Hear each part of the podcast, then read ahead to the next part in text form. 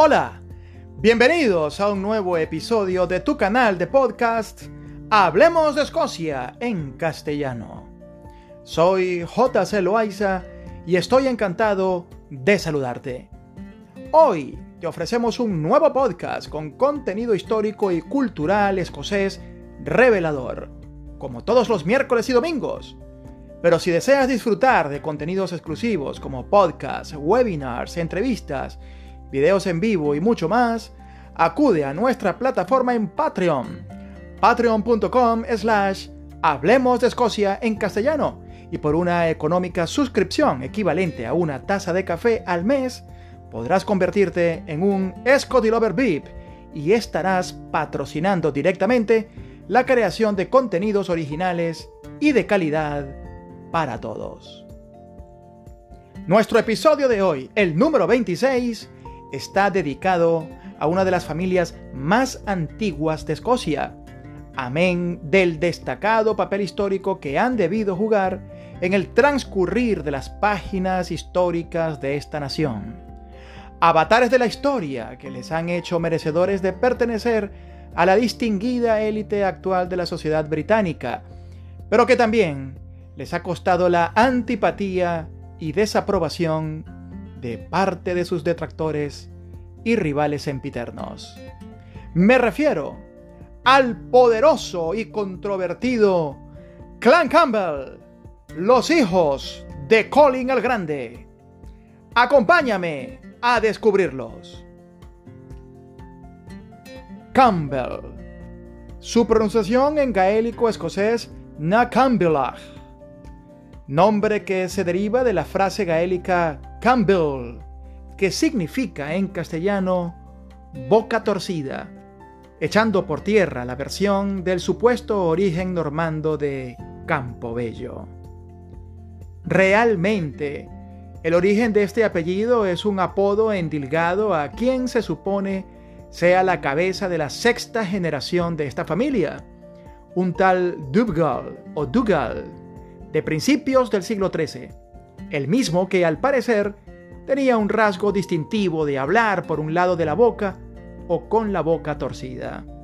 Dubgal fue un personaje tan influyente entre sus parientes que el apodo fue incluido como acompañante natural del nombre de cada uno de aquellos. Como decir, por ejemplo, JC el de boca torcida, que es lo mismo a decir JC McCampbell.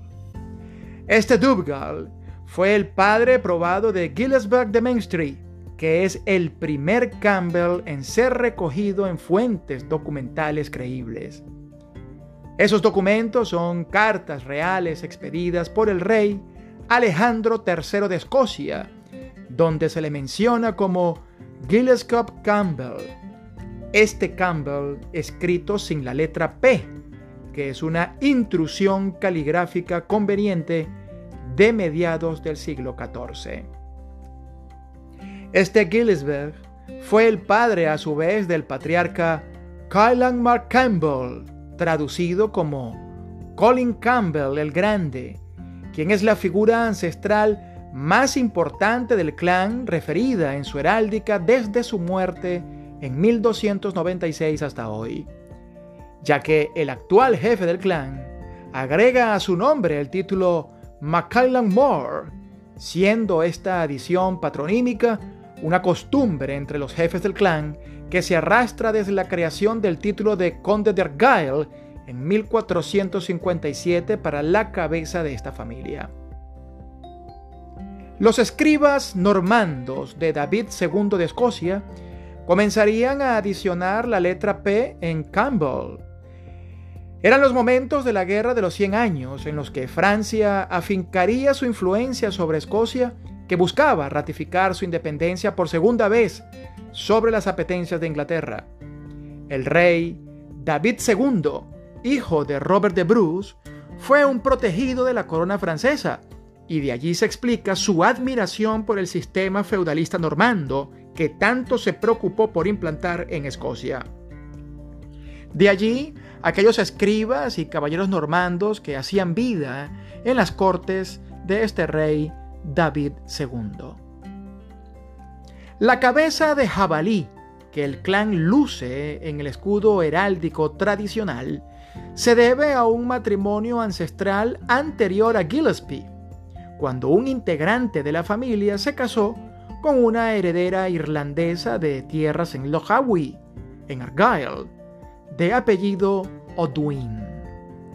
Antes de ser conocidos como Bocas Torcidas o Campbell, fueron el clan O'Dwyn, y debido a la naturaleza irlandesa de la matriarca, se conectó con el héroe de la mitología irlandesa temprana, Diarmid, el jabalí. El nombre O'Dwyn fue reemplazado luego por el de clan Diarmid, haciendo referencia a ese pasado irlandés mitológico. Esto antes del apodo Campbell.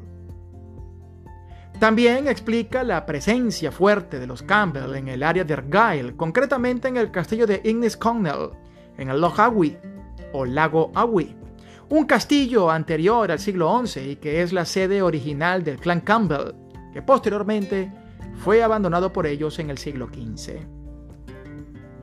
Hasta finales del siglo XIII, los Campbell estuvieron bajo la sombra del más poderoso clan de Argyll en aquel entonces, los MacDougals, señores del North.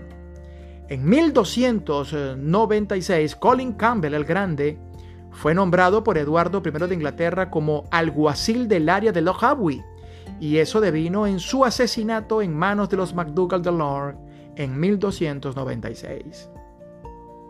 El poderoso crecimiento de los Campbell se inició con las luchas independentistas lideradas por Robert de Bruce a principios del siglo XIV. Neil Campbell, hijo de Colin el Grande, se unió a la causa de Robert de Bruce tan pronto como éste regresó de su exilio en la isla de Ratling en febrero de 1307. La venganza contra los asesinos del padre de Neil Campbell comenzaría en 1308 cuando Robert de Bruce derrota a los MacDougalls y el castillo de Dunstaff Nash fue confiscado por este y entregado a Neil Campbell.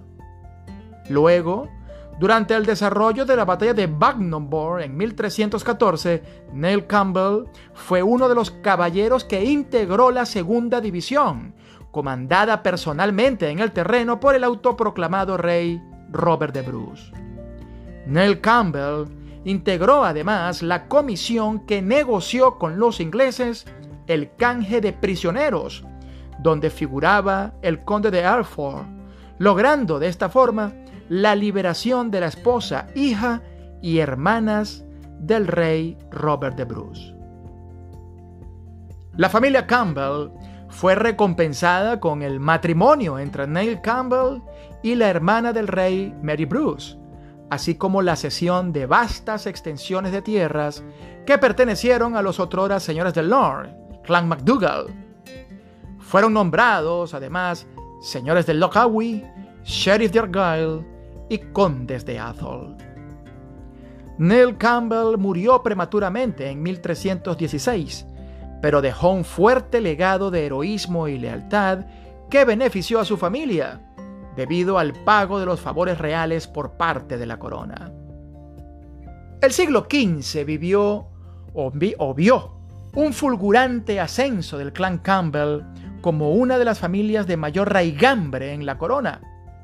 Algunos clanes como los MacGregor se van a ver seriamente afectados por las preferencias reales hacia los Campbell, al ver sus tierras disminuidas en base a acuerdos transados y matrimonios por conveniencia. En el caso de los MacGregor, empujados al empobrecimiento y posteriormente desahuciados, lo que los convirtió en unos proscritos, algo que aún no se le perdona a los Campbells. Para 1457 se crea el título de Condes de Argyll para el jefe del clan, Sir Colin Campbell, reuniendo tierras confiscadas en favor del clan. Luego, en 1470, el conde Colin Campbell recibe el señorío de Lord y sus armas heráldicas pasan de los MacDougalls a los Campbell.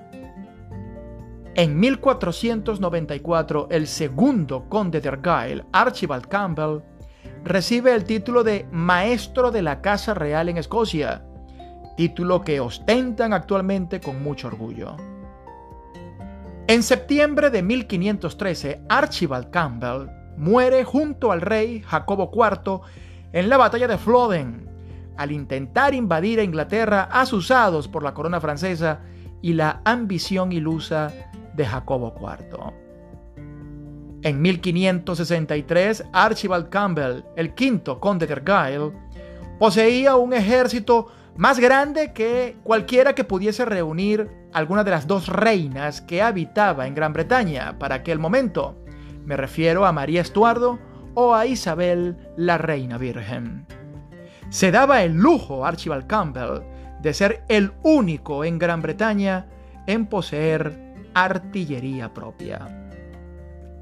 En 1568, este quinto conde de Argyll luchó a favor de María Estuardo en las guerras civiles entre los partidarios de la reina depuesta y los partidarios del nuevo rey Jacobo VI, hijo de aquella.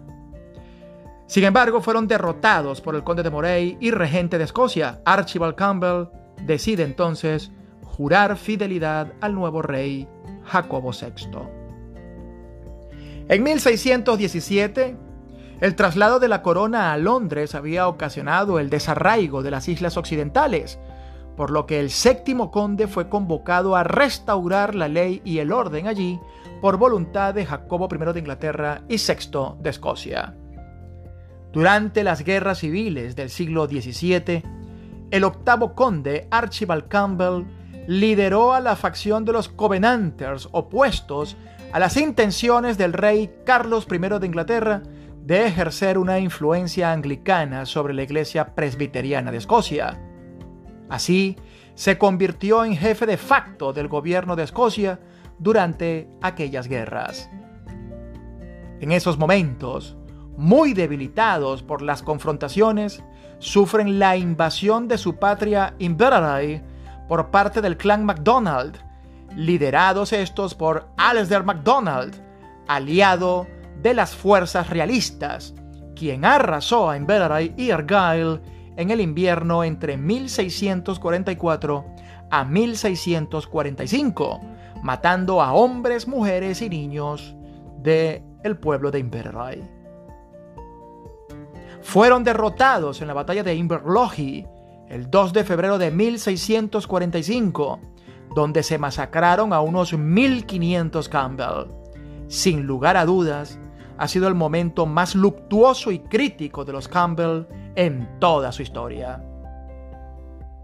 A pesar de la desastrosa derrota, sostuvo el gobierno de facto a través de alianzas y logró así darle la bienvenida al republicano Oliver Cromwell a su llegada a Escocia en 1600. 48. El hábil conde, sin embargo, se le complicaron las cosas aún más luego de la decapitación de Carlos I de Inglaterra y la instauración de la República, acto que fue considerado como un gran horror universal por la mayoría de los clanes de Escocia.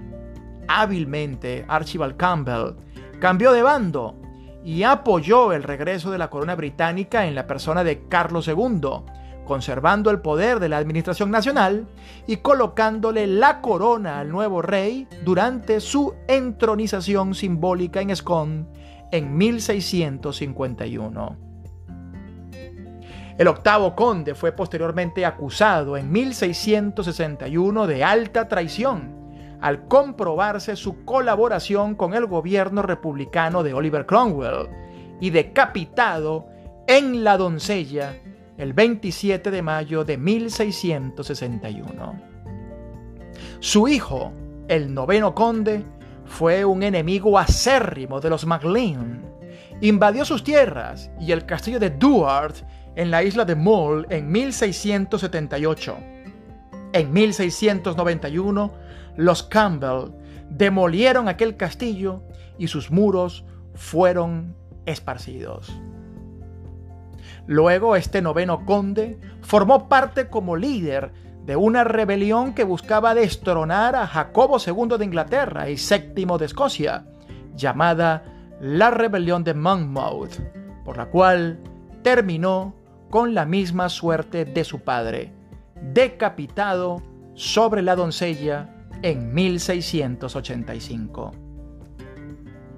Tres años más tarde, el décimo conde de Argyle apoya la Revolución Gloriosa que sí logra destronar al rey y colocan en el trono a Guillermo III y María II de Inglaterra. Luego viene la triste historia de la masacre de Glencoe de febrero de 1692, donde los Campbell, obligadamente o no, asesinan a un número importante de MacDonalds por no jurar fidelidad a los nuevos reyes Guillermo III y María II de Inglaterra. Escucha esta triste historia en el episodio 27 que estrenaremos el próximo domingo. En 1701, el décimo conde es elevado al título de primer duque de Argyle. En 1707, el segundo duque de Argyle, John Campbell, propone la unión definitiva de las coronas, y es así como se crea al Reino Unido de Gran Bretaña al firmar el Tratado de la Unión la reina Ana Estuardo. En 1714, John Campbell, segundo duque de Argyle, juega factor decisivo al inclinar la balanza a favor de la coronación de Jorge Hanover, luego de la incertidumbre promovida por la muerte de la reina Ana Estuardo, que abría claramente la posibilidad a que su medio hermano, el católico Jacobo Francisco Estuardo, fuese coronado como nuevo rey.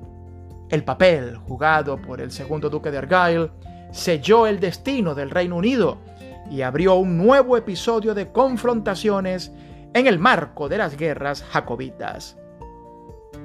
Los Campbell derrotan a los insurrectos jacobitas en la batalla de Sheriff Muir de 1715, desvaneciendo las intenciones de Jacobo Francisco Estuardo y evitando más guerra civil. Treinta años más tarde, en los levantamientos jacobitas registrados entre 1745 y 1746, Archibald, tercer duque de Argyle, protestó la crueldad innecesaria del duque de Cumberland luego de la batalla de Culloden, desarrollada en abril de 1746. En esa batalla de Culloden, el nieto del tercer conde, de nombre John Campbell y apodado Jack, comandó la milicia de Argyle como coronel en la batalla de Culloden. Cualquier relación con el capitán Jonathan Blackjack Randall de la serie de televisión Outlander es solo mera coincidencia.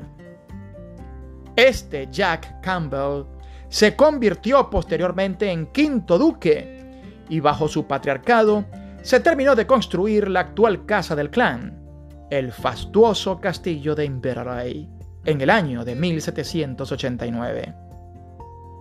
En 1871, el hijo primogénito del octavo duque, John George Campbell, se casa con la princesa Louise, hija de la reina Victoria.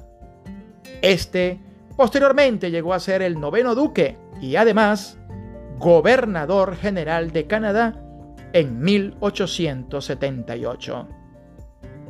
En 1940, el undécimo duque, Ian Douglas Campbell, valiente oficial durante la Segunda Guerra Mundial, fue hecho prisionero en Francia y permaneció recluido en campos de concentración nazis hasta su liberación en 1944.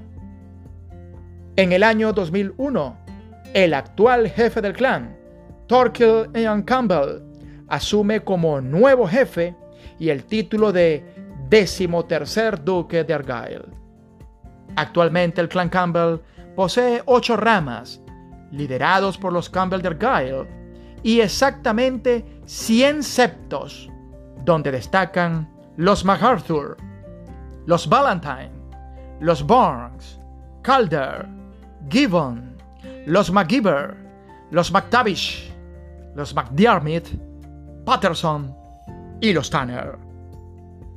Entre sus clanes aliados en toda la historia se encuentran el clan Bruce, los Grant, el clan Drummond, los Forbes, los Estuardo de Balkhider, los MacLeod, los Buchanan y los Wallace. Mientras que sus rivales históricos han sido y siguen siendo los MacDonald, MacDougall, los Gordon, los McGregor, los McLean, los Sinclair y los McKinnon, entre otros. Sin lugar a dudas, el clan Campbell ha dibujado gran parte del actual Reino Unido con sus pinceladas históricas, algunas más acertadas que otras, pero que al final han logrado modelar a la Escocia por la cual muchos hoy suspiran. Hablemos de Escocia en castellano. Solo unos minutos para descubrir una Escocia sorprendente. Producción, libreto y narración JC Loaiza. Amigos invisibles, nos escuchamos el próximo domingo.